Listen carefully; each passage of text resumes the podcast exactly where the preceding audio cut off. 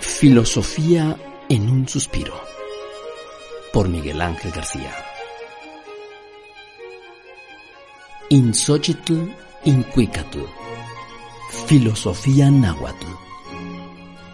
Tristemente, la mayor parte de las escuelas de filosofía en todo el mundo padecen la enfermedad de la euroesclerosis. Esto quiere decir que se asume que solo las culturas europeas, con Grecia a la cabeza, fueron capaces de hacer filosofía. Pese a todo, podemos afirmar que todas las culturas han incursionado en esta disciplina.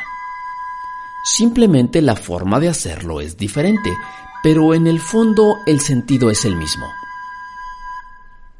Así que hablemos de filosofía náhuatl. Para los antiguos nahuas, la realidad era algo efímero, por lo que no podía ser atrapada por las palabras. Esta es la razón por la que su forma de pensar o hacer filosofía sea siempre de forma simbólica. Es como se afirma en pleno siglo XX que la filosofía empieza cuando termina la filología. De hecho, no existe en náhuatl una palabra propiamente para designar filosofía. Para ello se recurre al término insochitl inquicatl, que quiere decir flor y canto. Insochitl inquicatl. Con ello se entiende que la realidad es fugaz y que lo único que está ahí es el presente. La filosofía náhuatl es de la misma forma que Occidente una secularización de la mitología. Por ello afirmaba Wittgenstein que la elaboración racional es el andamiaje, pero el mito ofrece el contenido. ¿Es posible alejarse de todo sueño y fantasía para decir algo verdadero acerca de este principio supremo? ¿Existen palabras verdaderas para decir lo que está por encima de nosotros? La respuesta es sí, pero solamente a través de la poesía. Los temas abordados por la filosofía náhuatl son básicamente cinco. 1. La felicidad en la tierra. ¿Qué será lo que acaso recordabas? ¿Dónde andaba tu corazón? Por esto das tu corazón a cada cosa sin rumbo la llevas, vas destruyendo tu corazón. Sobre la tierra, ¿acaso puedes ir en pos de algo? 2. La finalidad de la acción humana. ¿Acaso en verdad se vive en la tierra? No para siempre en la tierra, solo un poco aquí. Aunque sea jade se quiebra, aunque sea oro se rompe, aunque sea plumaje de quetzal se desgarra. No para siempre en la tierra, solo un poco aquí. 3. El problema del ser. En el Huehuetlatoli, o libro de los consejos de los ancianos, se establece que no hay neltilistli, es decir, cimiento o permanencia en el Tlalticpac, en la tierra.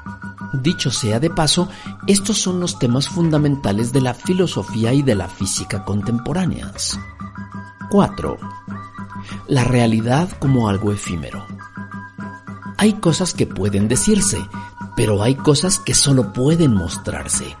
Por ello la necesidad del arte y de la metáfora. Nelly int. Nadie tiene la verdad en la tierra ya que solo el conocimiento verdadero es el que no muere. Finalmente, el arte. Tlacahuapawilistli, arte de criar y educar hombres. El Toltecayotl, o artista, era poseído por una fuerza divina para poder servir al prójimo. Inixtli Inyolotl, un rostro propio y un corazón que lo impulsa. Por ello el arte tiene como principal objetivo mostrar el orden universal, el cosmos.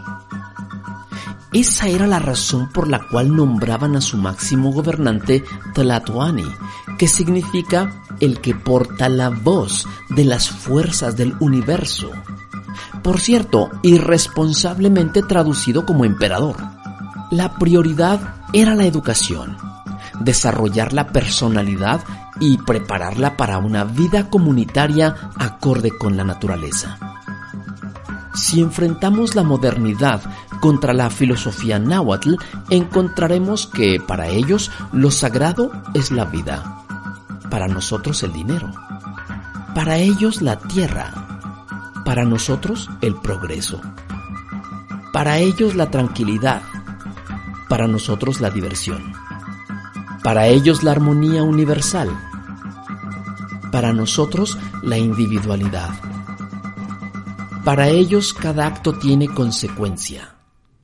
Para nosotros lo que importa es el libre albedrío. Para nosotros el hombre es dueño de su vida.